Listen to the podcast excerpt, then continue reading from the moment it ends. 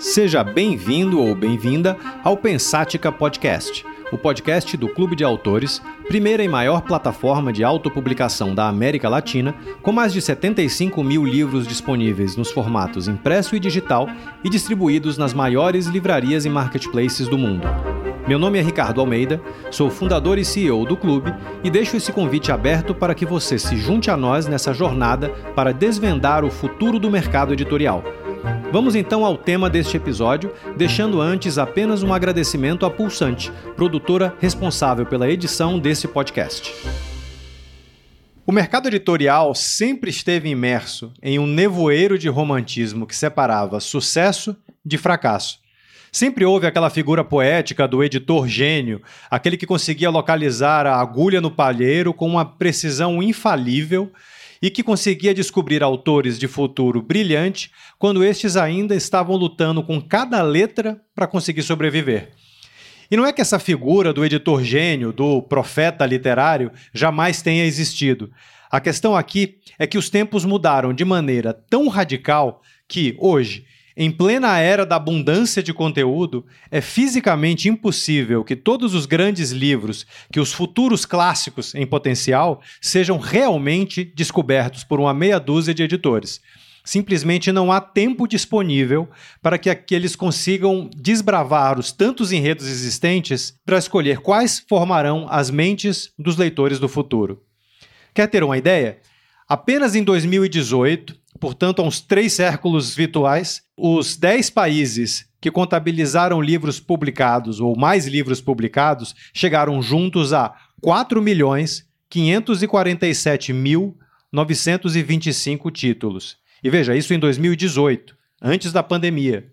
A experiência diz que quando dados mais recentes forem divulgados, o crescimento constatado será esmagador. Bom, como lidar com isso? Principalmente sob a ótica do autor. Considerando que a tsunami de títulos é avassaladora ao ponto de efetivamente impedir grandes descobertas feitas por poucas pessoas, como é que um autor independente, possivelmente desconhecido do grande público, consegue navegar sozinho por um universo editorial cada vez mais competitivo para fazer com que o seu livro chegue ao estrelato? A resposta pode ser simplificada em uma palavra: dados. Ou melhor, usando o mar de dados à disposição ao seu favor. Para falar sobre isso, eu converso hoje com William Leonan, CEO da Data Mining, empresa especializada em inteligência de dados. Com 25 anos de experiência em business intelligence, análise de informações, idealização e utilização de database marketing e de programas de relacionamento, William já atuou em empresas como Itaú, Grupo Pão de Açúcar, Claro, Tigre e outras. Sempre desbravando e traduzindo a linguagem da matemática para a realidade da vida das pessoas. Seja bem-vindo, Will. Ô, Ricardo, boa tarde, tudo bem? Obrigado pelo, pelo convite e vamos junto. Vamos junto. Então, Vamos começar com uma primeira pergunta, só para esclarecer um pouco a cabeça dos autores aqui que estão nos ouvindo e que normalmente não tem uma, uma, formação tão técnica, ou tão científica, ou tão tecnológica, qualquer que seja o termo que, que, que a gente quiser usar. Então, a pergunta é: o que exatamente é o trabalho da data mining? Você pode explicar essa ciência do que você faz aqui para gente? Sim. Bom, vou, vou procurar explicar uma, uma, uma parcela da, desse mundo que é, ele é bem grande mesmo, né? Assim, a gente tem como, como base hoje o, o dado, né? Se fala muito em dado, é, é, em todo lugar que você escuta, qualquer mercado, é, dado vai mudar, dado faz isso, dado faz aquilo. O dado, ele é, é, ele é a menor parcela da informação, né? Ou seja, então eu tenho que compor muitos dados para chegar em algum lugar. E isso dá trabalho, né? Normalmente, os trabalhos são de obtenção desses dados, né, que hoje eles estão espalhados por diversas formas, tamanhos, é, jeitos, né? Antigamente se tinha, falando um pouquinho de é, a parte um pouco mais técnica, os bancos eram todos relacionais, ou seja, você tinha uma tabela, um campo, tudo organizadinho, bonitinho e tal. Hoje em dia não mais isso. Além desses bancos de dados que estão organizados, a gente tem o Big Data, que assim, eu tenho um texto com um vídeo, um, um pedaço de áudio, um pedaço de, de vídeo, enfim, pedaços de informação espalhados por todo, todo lugar. Então, é, toda vez que você se depara com a palavra dado, entenda que é um fragmento, né? Então, você tem que é, trazer tudo isso para dentro de um lugar que você possa cruzar, que você possa analisar, né? É, e aí come começam a ter é, é, algumas, algumas formas, né? Você consegue enxergar algumas coisas, como, por exemplo, ah, se vale a pena fazer determinada ação em uma data ou não, com base no histórico. Quando você fala ação, você está dizendo uma campanha, uma divulgação uma campanha, de um livro? Por exemplo, uma divulgação de um livro, de repente, qual o melhor canal para fazer esse lançamento. É, então, esses, esses dados eles dão sempre pistas né, de como você pode ser bem sucedido. É claro que nada é garantido 100%, né? existe sempre uma, uma, um percentual de acerto dessas ações, né? Mas sempre quando você baseia é, as suas decisões ou as suas ações em cima de dados, no mínimo que você vai ter é saber se deu certo, se não deu, mas aí você vai conseguir ver isso através dos dados, entende? Porque é bem mais é, é, possível de você saber se teve um ou não, um sucesso ou não, olhando os dados, do que ser uma, um sentimento apenas, né? Então, é, é, nós aqui, nós é, procuramos sempre, né, obter esses dados, organizar esses dados e deixar eles prontos para que, enfim, os nossos clientes possam utilizar é, da melhor forma possível. E aí a gente também faz uma, uma ajuda também na leitura deles. Dá um, dá um exemplo prático aqui sob a ótica do autor independente. O sujeito é, é, entrou aqui no clube, publicou o livro dele. E aí, que tipo de dado ele consegue pegar? Não, não dado do clube especificamente, mas sei lá, da jornada do livro dele. Que tipo de informação ele consegue colher entre os seus leitores, entre amigos que compraram? Dá uma ideia geral. O, a informação, assim, é, ela sempre tem. É, é, sempre muito importante você combinar o lado racional e o lado emocional da, daquela, daquela situação. O que eu quero dizer com isso? É, vou pegar um exemplo do que você acabou de comentar, né? Um, um, um autor independente. Ele lançou um livro, é, fez ali o seu site, usou o clube de clube de autores, né?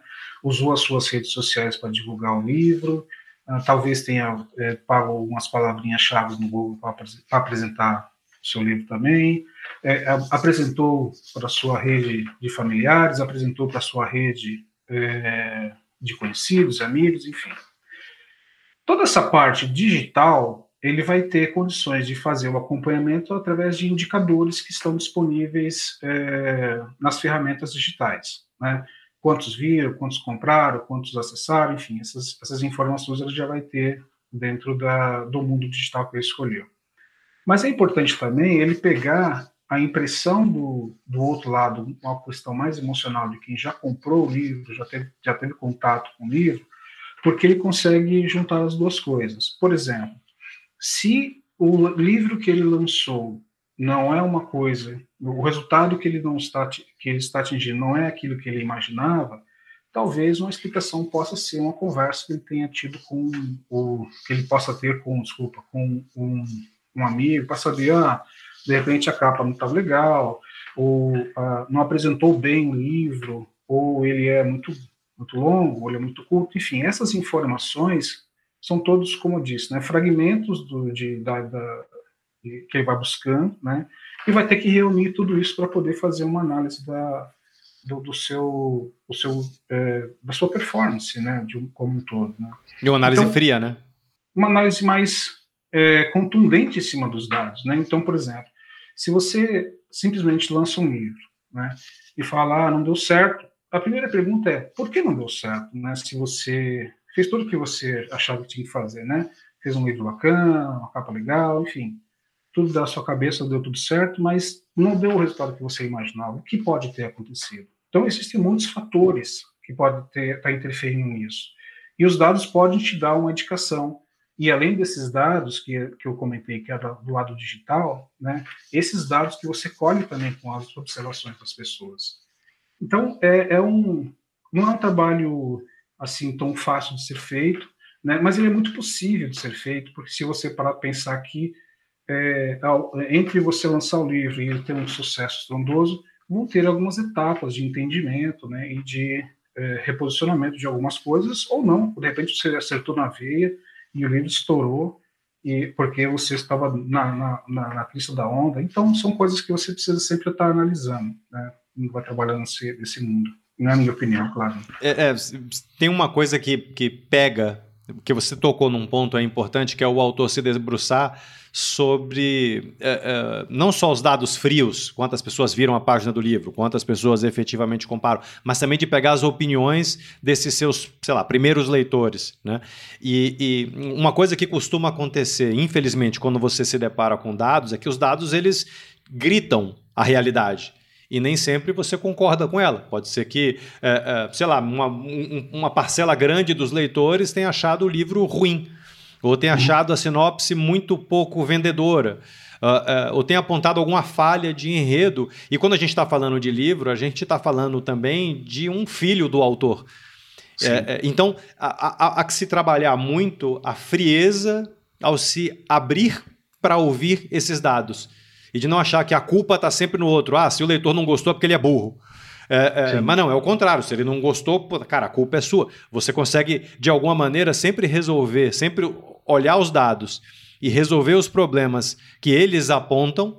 É muito mais fácil, aliás, é viável você fazer isso, porque se você só criticar, os dados indicam algum problema e o problema é a culpa dos outros, putz, você não tem como mudar os outros. Você tem como mudar o que você está fazendo. Não sei, entende o que eu estou falando?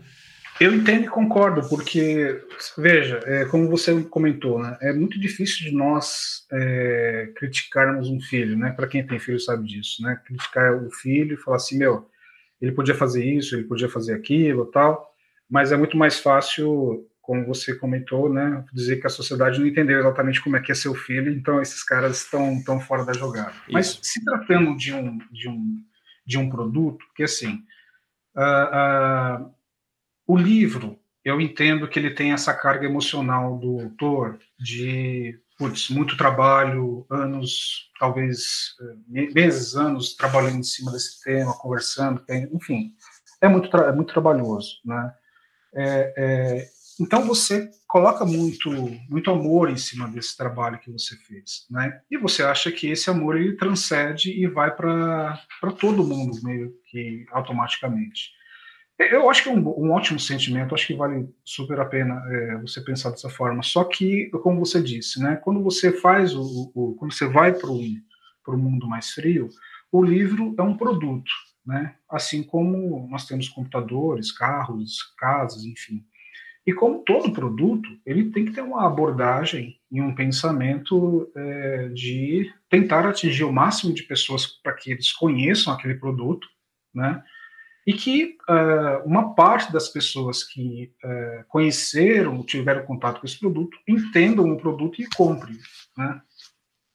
Então, esse processo de você é, se deslocar um pouquinho dessa camada emocional e ir para um lado mais mercantil do produto, né, vai te trazer esse sentimento de não, preciso olhar os números para ver se, o que, que eles estão me dizendo, né? Porque os dados eles dizem exatamente aquilo que você precisa ver, né? Que assim, ó, tá ruim ou tá bom, tá ótimo ou tá péssimo. É, é, então, se você tem isso é, mapeado e trilhado para poder enxergar isso através dos seus indicadores, quando eu falo indicadores, são alguns números que você coloca como método. Então, por exemplo, ah, eu quero que essa semana 100 pessoas conheçam o meu livro e três pessoas comprem meu livro né? porque existe um percentual de conversão.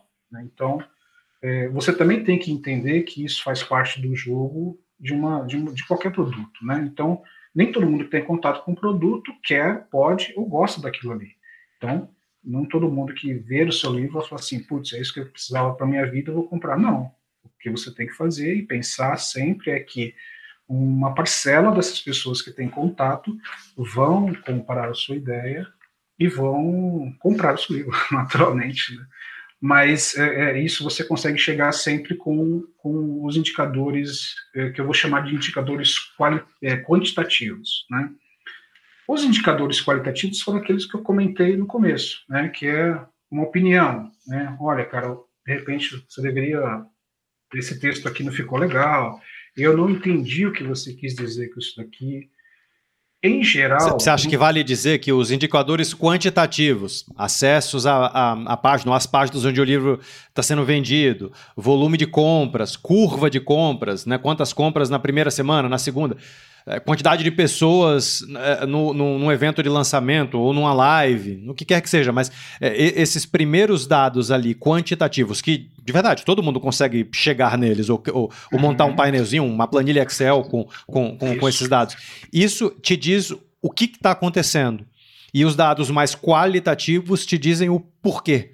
É isso? Exatamente, é isso, perfeito. Porque assim, em geral, é, em qualquer produto, quando tem o um mínimo de esforço de marketing é, de lançamento, você sempre faz um eventinho, né? um evento, um eventão, enfim, depende da sua grana, né? mas é, vamos supor que você faça um evento, vou pegar um exemplo seu, uma live, né? você fez uma live, teve um pico de acessos do seu, uh, do seu, seu, seu livro, né?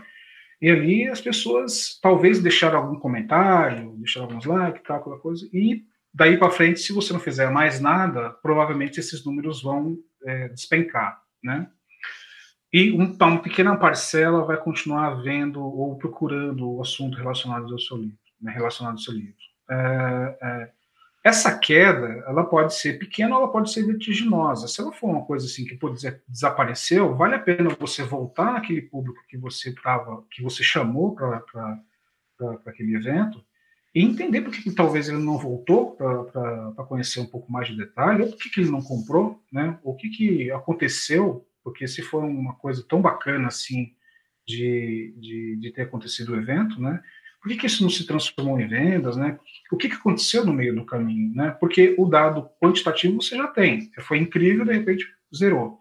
Agora, o qualitativo, vale a pena você conversar e entender. Pô, ah, cara, não entendi, não gostei, não era isso, alguma coisa assim. E aí você começa a criar uma base que você pode trabalhar em cima dela. Então, vamos supor que nessa pesquisa qualitativa né, que você fez lá, duas ou três perguntinhas para meia dúzia de pessoas, a, a maior parte dessas pessoas disse que, olha, eu não entendi a sua sinopse. Sei lá, estou chutando aqui, tá? É, significa que você tem que ter tem uma ação imediata, né? Você tem que trabalhar um pouco melhor a sua sinopse, né? Porque se daquelas seis pessoas ali, metade delas não entendeu, então, falando em números, 50% não entendeu o que está querendo passar. Então, é, é, provavelmente, as outras 50% de pessoas comprou porque entendeu muito ou porque entendeu parte dela. Então, são coisas que é, é, é o que eu estou querendo trazer para vocês é esse exercício de olhar o número, né, mas tentar saber o porquê daquele número. É, a gente não consegue ser 100% assertivo em todas as, em todas as nossas é, é, deduções e inferências a partir dos números. Mas se você tiver é, a predisposição de querer entender o número e, e também querer entender o porquê daquele número daquele jeito, com certeza você vai ter bastante ação para fazer em cima do seu livro para que vai melhorar a performance. Sim, Sim. E, e, tem um outro ponto também que é importante. Você não necessariamente precisa agradar a 100% das pessoas. Você tem o seu público-alvo. Dificilmente um público-alvo de um livro é todo mundo, né? Perfeito. Eu acho que, assim, o mundo hoje é... Ele é muito louco, porque você tem mercado e, e, e gente para tudo. Né? Se você colocar, sei lá... É...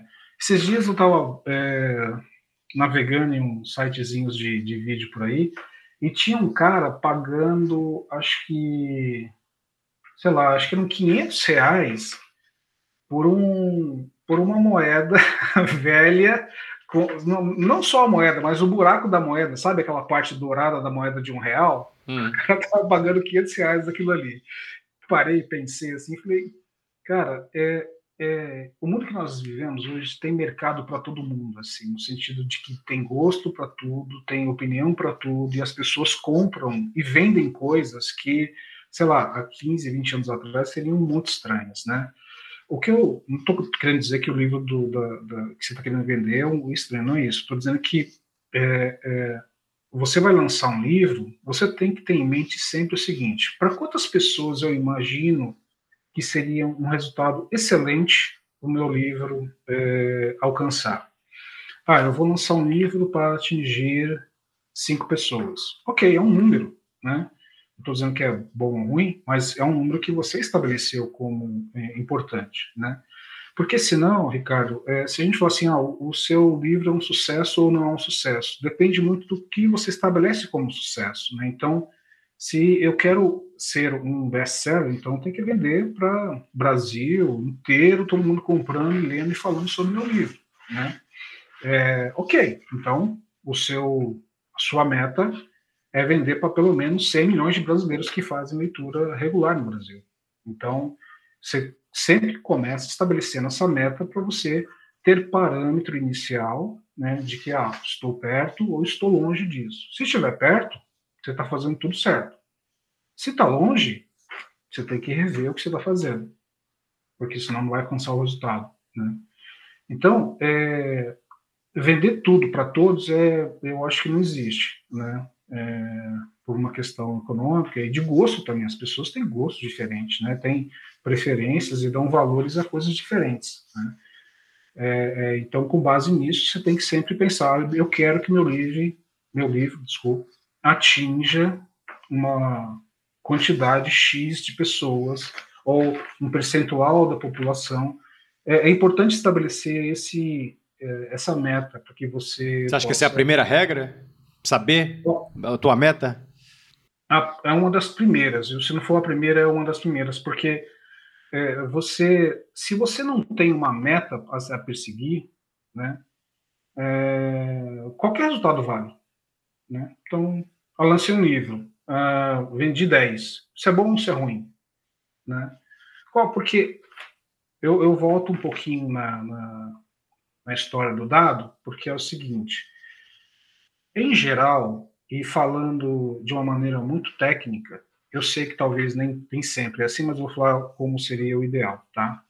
Você teria que fazer uma pesquisa antes de fazer um livro. Então, você é, faria uma pré-pesquisa de ah, o que, que, as pessoas estão lendo hoje, o que as pessoas é, dão mais valor, qual é o, o espírito do tempo, né, que a gente está discutindo nesse momento, é, o que o que está acontecendo hoje no mundo, enfim, você, começa a ter, é, eu não sei qual é exatamente, Ricardo, o processo criativo de um livro, tá? Mas eu imagino que o, o, o, o, autor ele tem uma história ou um contato grande com aquele assunto e ele vai falar sobre aquele determinado assunto, né? Então, é, mas ele pode direcionar é, o, o, ou, ou o nome do livro ou enfim, a sinopse do livro, né, para coisas que estão acontecendo na, na, no mundo uh, ao redor. Né? Então, se, se foi feita uma pré-pesquisa antes, né, normalmente nessas pré-pesquisas você estabelece um mercado que você quer atingir. E, e só para ficar claro, quando você diz pré-pesquisa, às vezes uma, uma, alguma sondagem minimamente aprofundada já resolve, né? Já resolve muito, porque assim, é, vou escrever um livro sobre matemática, sei lá. É, é, hoje em dia é um livro que está na, tá na, na, na, cabeça das pessoas, está tá, tá flutuando no ar esse assunto, não está? É, eu, antes de conversar um pouquinho com você, eu dei uma olhada no livro mais vendido de 2020. É, eu, eu entrei no Google, tá? O Google eu acho que hoje é a melhor ferramenta para você ter esses fragmentos de informação, né, esses, esses, dados, né? E eu cheguei num, num, num, nome aqui, não sei se você conhece, não sei se eu posso falar o nome do livro. Pode. Posso? Se está público, pode. Tá, não, tá sim. É, o Pequeno Manual Antirracista, né? Então, é, esse livro, na hora que eu vi que aumentava é, como top, aqui a fonte do, da informação é a Correio Brasiliense, tá? É, eu não sei se é é, de todo, todo o Brasil, tá? Eu estou pegando uma fonte aqui e estou é, trabalhando em cima dela. Mas, assim, o um pequeno manual do antirracista.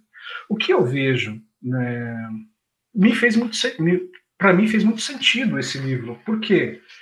Porque se você, hoje a nossa sociedade discute muito essa questão, né? Então, é, é, se você é, é, aquela crista da onda que eu falei, né? todo mundo falando sobre questões racistas, né, questões de respeito, de empoderamento, tal, aquela coisa. Se, eu, se seu livro vai falar um pouquinho a respeito disso, ou vai falar sobre isso, então a chance dele é, surfar essa onda é, com certeza, aumenta a sua, a, a sua performance nisso daí. Né? Porque está todo mundo meio que conversando um pouquinho a respeito disso. Né? É, é, que, do outro lado, né, se você for o antagonista desse assunto, né, é, pode gerar polêmica, mas você vai ser né, provavelmente rechaçado aí na, na, sociedade. Então, o que eu estou querendo dizer é, você vê, nesse papo que a gente está tendo aqui, é, se eu fosse escrever um livro hoje, eu estaria talvez conversando nesse, nesse espectro aí de, de, de assunto, porque é uma coisa que tem aparecido, e acho que apareceu em mais uns dois ou três títulos é, que eu vi em outras pesquisas também. E o que eu quero dizer é que é, é, essa pesquisa inicial sempre te ajuda a direcionar o seu produto, né? sempre pensando no produto. E quando você tem um produto na mão, você tem que estabelecer quanto você quer vender desse produto. Né? Aí você estabelece, ah, ok, eu quero vender esse produto, é, é, sempre tentando segmentar o máximo possível a região, ah, eu quero vender esse produto na cidade de São Paulo até o ano de 2025, eu quero, sei lá, 100 mil exemplares. Isso é uma boa, uma boa meta para você perseguir. Oh. Né? Porque você tem o produto que você está querendo lançar, o mercado que você está querendo atuar, né, o objetivo que você está querendo é, alcançar e o prazo que você vai levar para isso. Né? Então, isso ajuda bastante você a controlar a ansiedade de ver os números baixos e você ter tempo de fazer alguma coisa né, para poder reverter o jogo né, e não deixar ele é, é, na lona como, como um todo. Né? Você falou do, do, do, do Google é, onde que você acha? Dá algumas dicas de onde que o autor deva buscar é, dados para definir a sua estratégia de, de, publicação, de divulgação e de comercialização. O Google, de uma forma geral, ele é, a, é você tem que pensar sempre que o Google é um grande banco de dados, porque se você tem essa visão, aí você tem que fazer a pergunta certa para o Google. Eu, de verdade, o, o, o Google para mim eu aprendi a usar o Google né, quando eu comecei a fazer as perguntas certas. O que é pergunta certa? Né? É exatamente aquilo que eu quero responder. Então, por exemplo, é, quando eu fiz essa pesquisa aqui de, é, do livro mais vendido, né, eu escrevi assim, qual foi o livro mais vendido do, do Brasil em 2020? Eu estou sendo muito direto na pergunta que eu estou fazendo. Porque o Google, é, nós sabemos que é a ferramenta incrível de conhecimento para nós é o conhecimento humano, porque ele tem, ele sabe tudo praticamente de todos, porque gente pega nossa navegação, nosso gosto, nosso nome, ele sabe tudo da gente, ele sabe disso. Então, ele só vai é, passar essas, esse, essa, esses insights, essas coisas, é, é, se você fizer uma boa pergunta. Então, a primeira ferramenta muito útil para você usar é uh, a pesquisa mesmo no Google e você fazendo algumas perguntas e respondendo é, e não respondendo em alguns lugares mais organizados, como na planilha que gente está falando no começo. Uma outra ferramenta bacana é para você talvez testar o, o assunto que você está lidando, ou se o seu livro, se aquele assunto que o seu livro que tem atualmente já montado está bombando ou não, é o Trends do Google. Né? Então você coloca o termo lá no Google ele que é, você tem um URL aí para passar? O, ah, o, endereço? Eu consigo sim. Deixa eu ver aqui. Ó. Bom, pode colocar trends, T-R-E-N-D-S.google.com.br. Trends de tendência em inglês. De tendência. De tendência em inglês, exatamente. Então, ali você tem uma barrinha de ferramenta muito parecida com o que nós estamos é, acostumados no Google, né? E ali você pode ficar brincando e testando as coisas. Então, por exemplo, se você colocar cachorro e gato, né? É, deixa eu ver se, se faz um, um, uma história bacana aqui para me comentar. O que, que ele vai fazer? Ele vai pegar os termos cachorro e gato, né? É, e ao longo do tempo ele vai dizer se é um termo que está crescendo, se está estável ou se está caindo, né? É, então aí você já toma o seu, sua primeira informação. Né? Não, e, e deixa eu só complementar com uma coisa, porque, veja, o que você está dizendo obviamente, não é que você vá ver qual é o principal tema e você deve escrever um livro sobre esse tema. Não é isso, mas é que você consegue entender um pouco da mentalidade é, é, de hoje. E quando eu digo de hoje, é de agora mesmo, desse momento né, que a gente está vivendo e que, obviamente, vai mudando de acordo com diversos acontecimentos, com guerra, com pandemia, com tudo. Mas até para pegar um exemplo, de uma maneira, obviamente, muito menos estruturada, porque, até porque não existia Google na época, é, essa era a maneira que Shakespeare escrevia. Então, quando ele escreveu Romeu e Julieta, ele não tirou o enredo do nada é, é, existia na, na, naquela mesma época que ele escreveu a peça todo um caso é, que, sei lá, sacudiu a sociedade inglesa é, é, de uma nobre, de, de, nobres que se apaixonaram, de famílias rivais que se mataram. Isso virou a fofoca do momento. Ele basicamente ele escreveu sobre isso com outra cara, inseriu todo um mundo de filosofia ali dentro, mas ele pegou um, como pano de fundo o que se chama de zeitgeist, né, que é o espírito do tempo, e simplesmente inseriu esses elementos, porque ele sabia que ao inserir esses elementos, a grande população ia se interessar. Isso serviu não só para Romeu e Julieta, mas serviu para Otelo, serviu para Hamlet, serviu para Macbeth. Quer dizer, todas as peças deles, se, dele se apropriaram de, sei lá, da fofocaiada que estava rolando naquele mesmo período. Que é a maneira que ele teve de se plugar, se conectar a, a, ao que mais se estava falando no momento para transmitir uma determinada mensagem, uma determinada história, ainda que lá no fundo ela tivesse muito, muito pouco a ver com isso. Mas ele usou a ferramenta que é, é ele escutou o que estava acontecendo em volta e falou assim: isso aqui tem, tem um mercado aqui, eu vou usar. É verdade. E deu certo, né? A Exato. gente está, a gente está, sei lá, quantos anos depois é. 100 anos depois, a gente está falando sobre ele. É. Então, é, é, essa ferramenta que a gente está discutindo aqui, que é a, a tendências, né, assim, ele vai te dar alguns termos. Você pode testar coisas, né? Então, é, é como, como eu comentei, né? Existe mercado para todos, né? É, se você quiser escrever sobre mitologia grega, se você colocar aqui o termo, você vai saber se é alguma coisa que está estável, está em, em queda, está para cima. É, é, se você colocar alguma coisa sobre é, é, empoderamento, você vai ter as curvas. Então, são, são coisas que você vai testando e você vai criando as, o seu banco de dados que você vai. Quando eu falo banco de dados aqui, Ricardo, eu não estou falando de uma coisa estruturada, não, tá? Eu estou falando do bom velho Excel, né?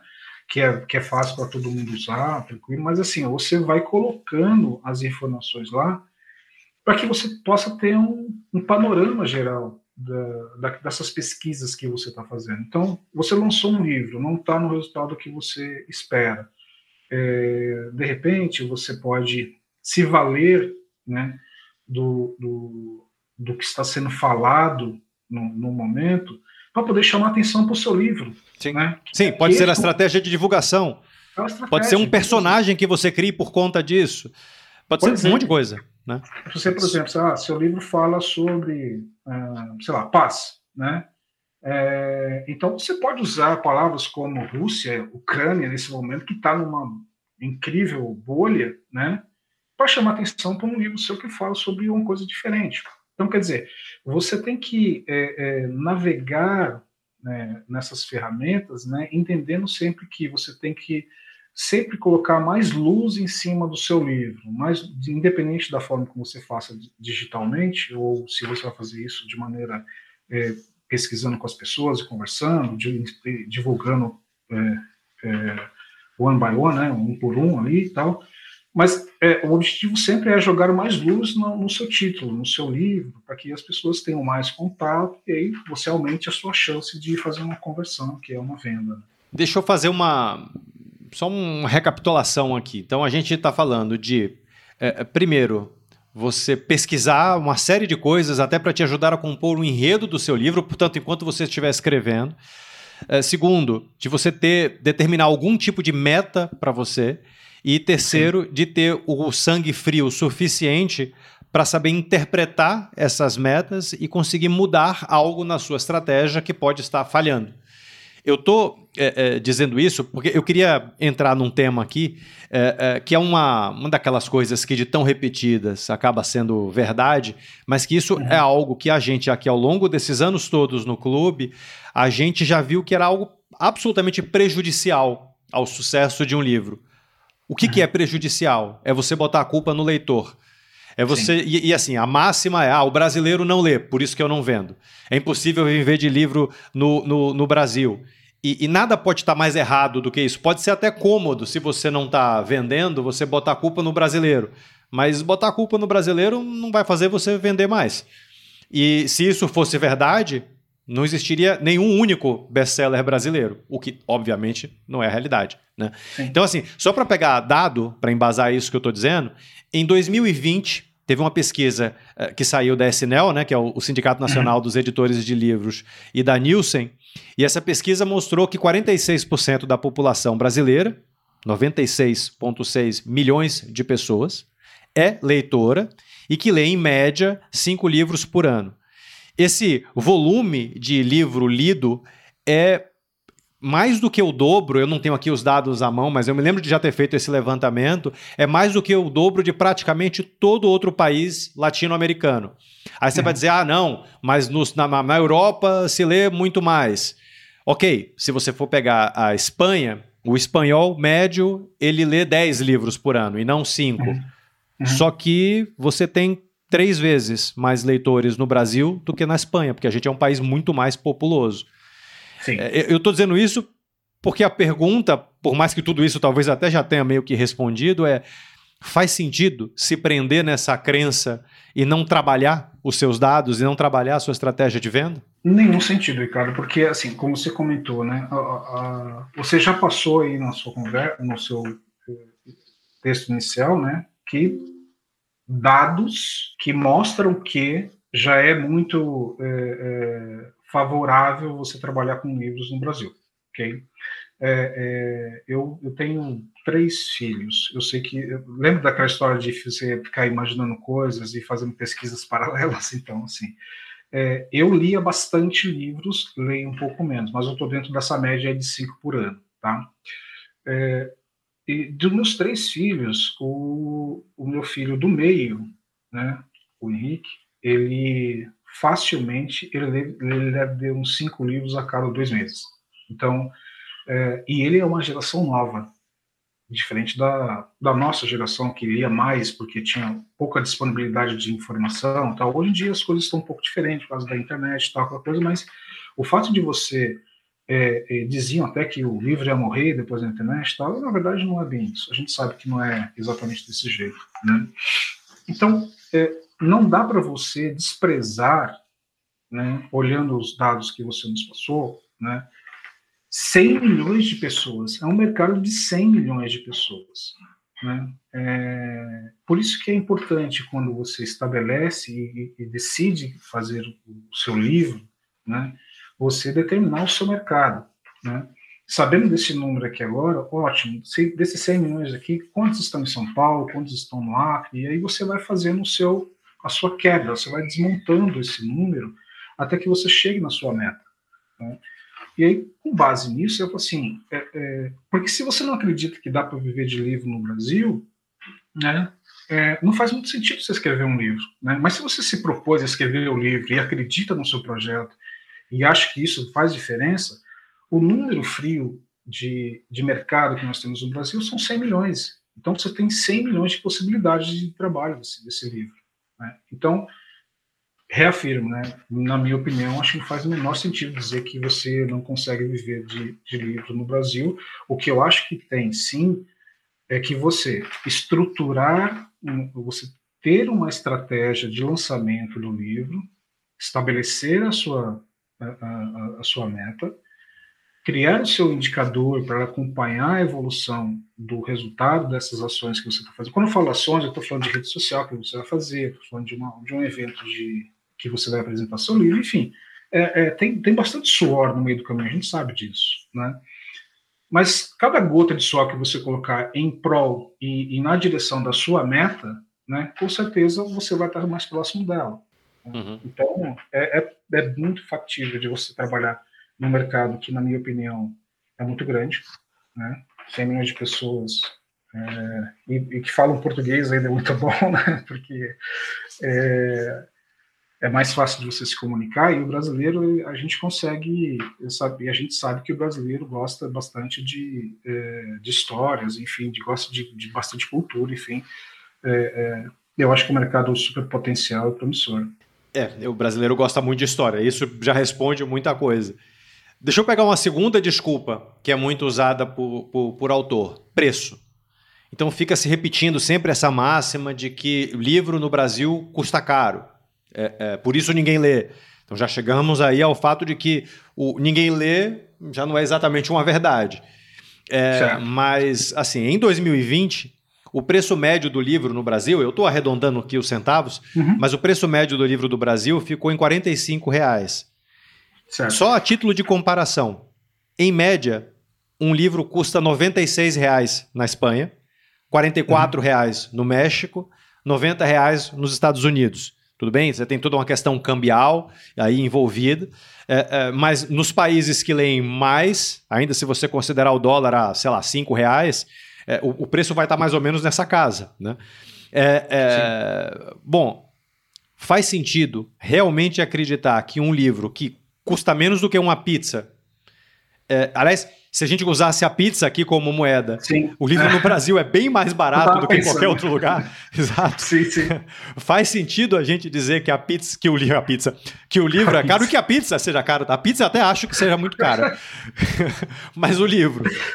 Não, com certeza, é, isso é só uma desculpa, Ricardo, porque assim, quando você estabelece, como eu estou sempre levando para o lado dos dados, tá? Mas quando você estabelece um mercado, né, é, e fala assim, ah, eu quero vender para São Paulo, né? Um exemplo. É, você sabe que o, o, o paulistano, você tem diversos faixas salariais, diversas classes sociais, enfim, mas se você parar a pensar que 45 reais é, é, a cada um mês e meio ou dois meses para poder gastar com, com, com, uma coisa que ele gosta de fazer, porque assim, nós estamos falando aqui de pessoas que gostam de ler livros, ok? É o mercado que nós encontramos. Então, 45 pessoas, eu desculpa, 45 reais para essas pessoas é, não é um valor tão alto, porque eu vou, eu vou explicar uma coisa que é bem importante de deixar isso claro. Valor é uma coisa que a pessoa dá para aquele objeto. Né? Então, é, é, preço a gente tem vários, né? mas agora quem está disposto, por exemplo, é, é, se você tiver 45 reais, né? se para aquela pessoa o livro é mais importante que uma pizza, ela vai comprar o, o livro independente do sabor da pizza. né? Porque, assim, é, ela vê mais é, é, futuro, mais coisa boa na compra daquele livro do que comprar a pizza naquele final de semana. Então, esse valor que ela passa para aquele produto, né, é só ela que pode dar. Né? Então, o que nós temos que fazer é, enquanto é, vendedores de livros, vamos por assim, né, é encontrar essas pessoas né, que dão valor a esse livro, que dão valor a esse produto. Porque essas pessoas não discute preço com ela. Você vai discutir ideias, ela vai escolher um tema, ela vai seguir por uma linha que o preço é o terceiro ou quarto item que ela vai pensar depois. Né? Então, o, o, que não pode é você colocar todo mundo num balaio, que é aquela história que a gente falou de vender um livro para todo mundo de qualquer jeito, porque nós não estamos vendendo pizza, né? Nós estamos vendendo um livro, então a gente tem que achar o público do livro. Aí entram as ferramentas que eu estava comentando de tendência, você encontrar o mercado, enfim. É, é, um trabalho que você tem que fazer todo dia. Ferramenta né? que, desculpa te interromper, mas que pode ser usada inclusive para coisas como definir o preço do livro. Por exemplo. Saindo daquilo de, ah, tem que ser hiper, mega, super barato, porque senão ninguém vai comprar. Não, não. Eu acho que se você fizer um bom trabalho de busca das pessoas que dão valor àquele tema, eu, eu tenho certeza absoluta que você vai encontrar pessoas dispostas a pagar até mais às vezes. Porque é, as pessoas que vão, vão pensar que num, lá, uma pesquisa científica sobre mitocôndrias, mitocôndrias, sei lá que isso, sei lá. É, mas, assim, é, não é a população brasileira que quer saber a respeito disso. mas a parcela que deseja saber sobre isso é uma parcela também muito interessada, inteligente e esclarecida, que entende que aquela pesquisa é muito importante, que deve ter consumido muito tempo e que vai valorizar as pessoas que fizeram aquela pesquisa. Né? Então, você acaba de encontrar o seu mercado. Né? É, é, é, ok, pode não ser o grande mercado, mas se o mercado não for grande, então é um nicho. Então, se é um nicho, pode ser o preço um pouco maior, porque as pessoas vão valorizar aquele conteúdo que você produziu, porque sabe que existe um esforço muito grande por trás. Então, a questão do, do preço, ela é, é, é, discutível só em pessoas que não dão valor àquele produto. Né? Então, você tem sempre que fazer o trabalho de sempre buscar encontrar as pessoas que são é, é, alvo para o seu assunto, para o seu livro, aquelas pessoas que você é, tem certeza que não estão preocupadas em pagar 45 reais, elas querem o seu conteúdo. Né? Então, é, essa pesquisa que, nós comentamos no começo de uh, pergunta para o cara que comprou, vamos tirar, e aí, sendo bem é, direto, vamos abstrair aquelas opiniões que, putz, cara, parabéns, você é demais, muito livro, incrível tal. Tira os elogios do seu da sua lente no primeiro momento e se concentra nas coisas a serem melhoradas, porque aquelas coisas que é, é, mais críticas que precisam ser melhoradas, por exemplo, o cara que você conversou um pouquinho, ele viu o livro e falou assim, ah, esse ponto aqui não achei legal, esse aqui foi ali, isso foi assado, tal, tal, tal. É esse cara que está trazendo informa está te trazendo um dado de valor que você pode usar para poder é, é pesquisar mais a respeito disso, ou talvez até ir buscar mercado em cima disso aqui, porque ele está te trazendo uma informação importante. É, é, então, é, quando você tiver com essas todas as ferramentas ativas dentro do seu, digamos, né, do seu dia a dia do, do livro, né, você tem que sempre é, é, dar é, ouvidos mais essa parte de melhoria do processo, né, para que você possa sempre buscar o real uh, mercado do seu livro. Porque é esse aí o preço não se discute. Eles valorizam. Perfeito. Nessa questão da busca do teu mercado, tem um outro ponto também que eu queria uh, tocar aqui no, no, no, assunto, que é algo que eu tenho visto, ou eu, eu, eu, ouvi já algumas vezes, e que me deixou, primeiro, um pouco surpreso, depois um pouco abismado e depois um pouco incomodado. Que é o quê? É, é uma, uma, uma espécie de, uma, de, uma, de um autopreconceito no meio de autores independentes. É, o que, que, eu, que, que eu tenho, tenho ouvido algumas vezes? É de muitos autores que lançam os seus livros apenas em formato e-book e cobrando tipo um real, é, se fiando na crença de que um leitor jamais vai pagar para comprar o seu livro impresso, por exemplo, porque o livro impresso obviamente sempre vai ser mais caro, porque ele tem mais custo, né? Mas enfim, ele jamais vai pagar os seus 45 reais, vamos pegar ali o preço médio, para comprar o livro de um autor independente, se ele tem 45 reais para comprar, para gastar com o Guimarães Rosa. É, é, e assim, ninguém parte do princípio de que pode ser que aquele sujeito não esteja afim de ler o Guimarães Rosa, esteja afim de uhum. ler algo que, que, que ele, com, com que ele tenha se identificado na sinopse de um livro por exemplo. Né? E assim, pegando também dados, desde que a gente começou aqui no clube, a gente já pagou um pouquinho mais de 15 milhões de reais em direitos autorais. Uhum. Desses 15 milhões de reais, mais ou menos uns 12 milhões, portanto a imensa maioria, foram pagos por conta de vendas de livros impressos. Né? O que, certo. por si só, isso já assassina essa, essa, essa teoria autopreconceituosa. Né? É, uhum. é, bom, como que você acha que o autor deve se comportar com isso? Com, com, com essa questão de escolher um meio em detrimento de outro? E aí eu estou não só falando da questão de, de, de, de, preço, dele achar que o livro dele é tão lixo que ninguém vai querer ler, obviamente que isso está errado, né? É, se, se você realmente achar isso, putz, não publique, né? É, é, mas também é. até, de, uma, até de, uma, de um outro ponto que tem ali, você não pode publicar só num formato eletrônico e partir do princípio de que essa vai ser a sua base, porque você tem perfis diferentes de leitores. O perfil que lê e-book não é necessariamente o mesmo perfil que lê impresso. Então, isso pode criar um viés aí na interpretação dos dados. Falei um monte de coisa, né? Mas dá a sua opinião aí, sem que eu consiga formular uma pergunta decente. Não, mas eu, eu, eu, eu entendi e concordo muito com o que você comentou, porque é o seguinte: é, é, eu vou me tomar como base, tá? Eu é, gosto de livro, eu leio livro. Estou lendo, inclusive, um agora chamado Sobre a Brevidade da Vida, né? Meu filho que me deu. É, então, é um livro impresso, né? E não é muito grande, mas bastante, bastante bem legal as mensagens, né? É, e eu tentei diversas vezes ler livros no digital. Eu tentei no celular, eu tentei no tablet, eu tentei na televisão, eu tentei todas as telas que você imagina. Pô, eu já achava celular ruim para ler livro, mas televisão nunca nem tinha ouvido falar. É, então, você, você projeta o celular na televisão e fica aquela, aquela letrona gigantesca na sua frente. Né? Bom, é bom que, no meu caso, eu já estou com dois graus, né? então, então já está mais fácil de ler.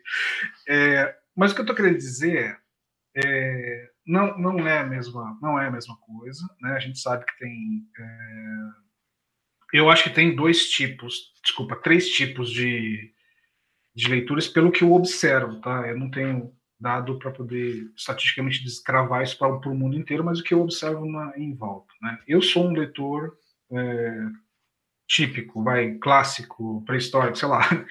Eu leio livro impresso, prefiro, né? É, o, o, eu conheço pessoas que só lê no digital. Então, é, tem uns, uns readerzinhos da, da, Amazon, enfim, acho que as grandes é, empresas fizeram alguns devices, né, é, com esses, é, com um objetivo único de leitura mesmo, né, que você conhece bem. É, e tem o híbrido, né, que é o cara que lê um e lê o outro, né, que esse, eu acho que deve ser o, o talvez o mais não sei se o maior, o maior, mas deve estar entre o segundo, terceiro posição.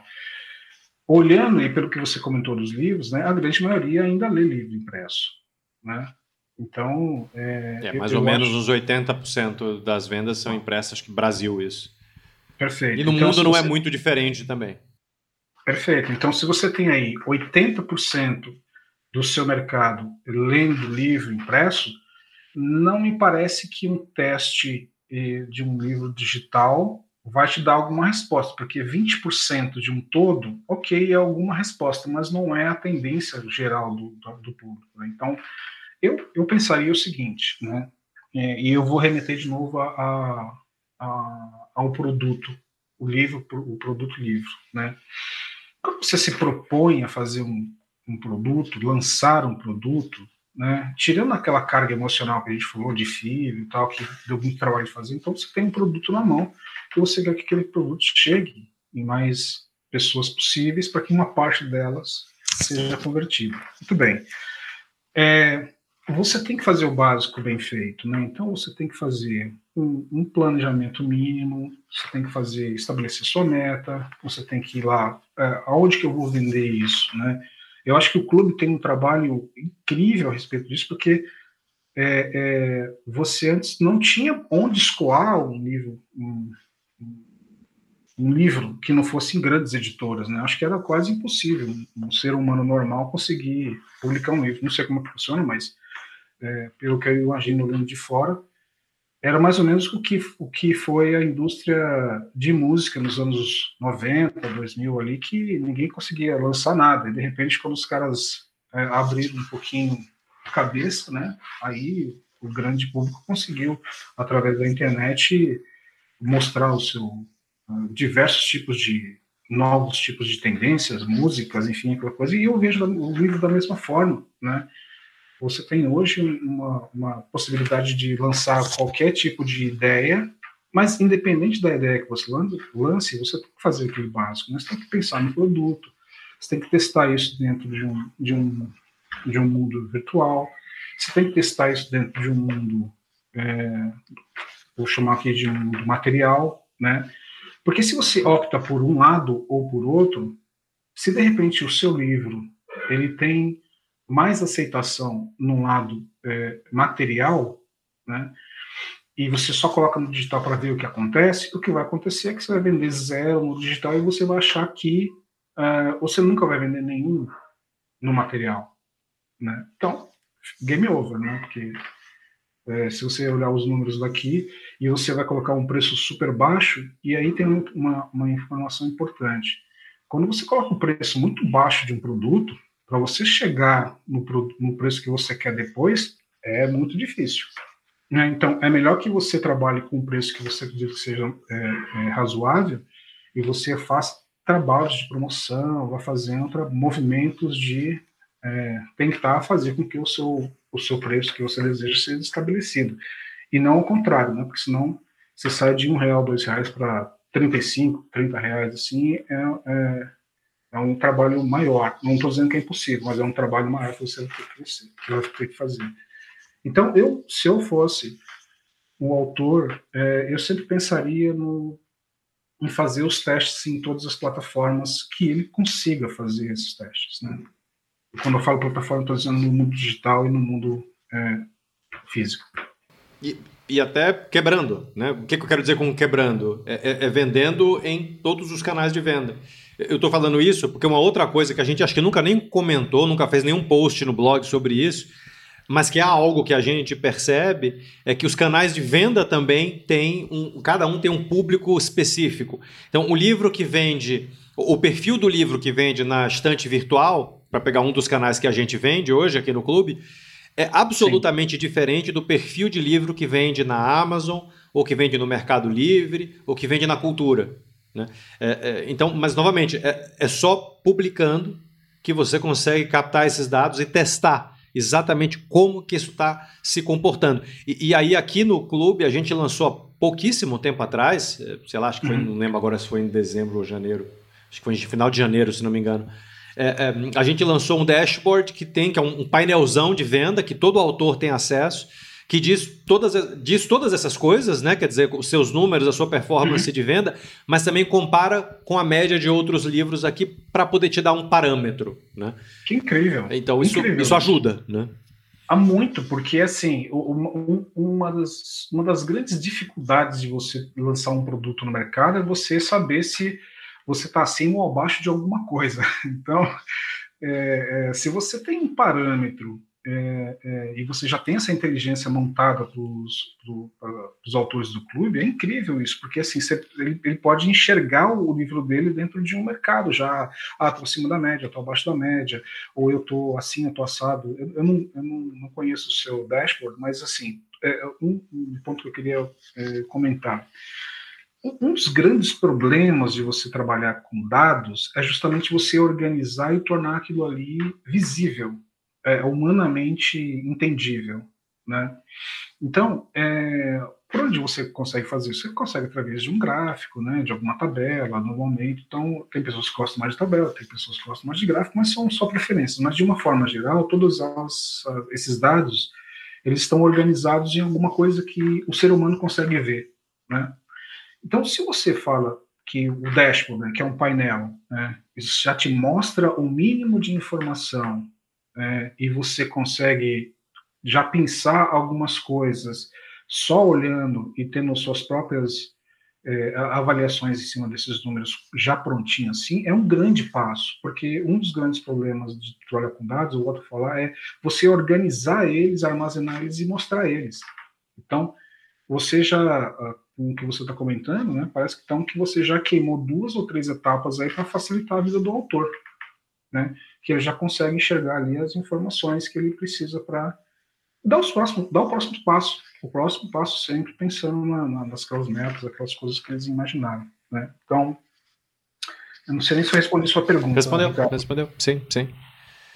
Bom, na verdade a gente já está aqui com quase uma hora de episódio. É, é, eu, na verdade, queria perguntar agora que mensagem final que você gostaria de deixar aqui para os ouvintes, para os autores, para a gente encerrar aqui o episódio. Ah, legal. Bom, é, em primeiro lugar, não desistam. Vão em frente, que eu sei que é, é, um, é um, trabalho árduo, né? é um trabalho que você vender um produto não é um trabalho fácil.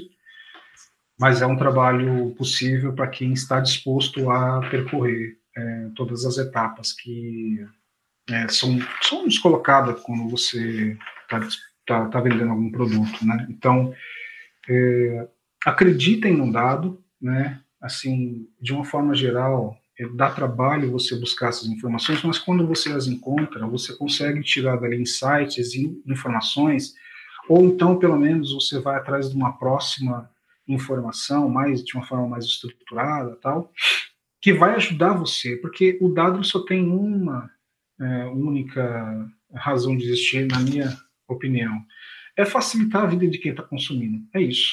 Né? Ele não é o fim das coisas, ele é o meio sempre das coisas. Então você tem que entender que o dado, a informação, o painel, enfim, tudo que você produziu de, de informação a respeito do seu produto é o meio, né? Que você vai olhar e vai dar o próximo passo. Ah, eu olhei aqui que tive mais resultados em eventos. Eu olhei aqui tive mais resultados na rede social X. Putz, meu, meu livro vende mais na Amazon do que vende mais no, em estante virtual. Enfim, então são essas informações que você vai organizando na sua cabeça, organizando no seu produto, que você que vai é, é, te ajudar e facilitar a sua a, a sua venda, né?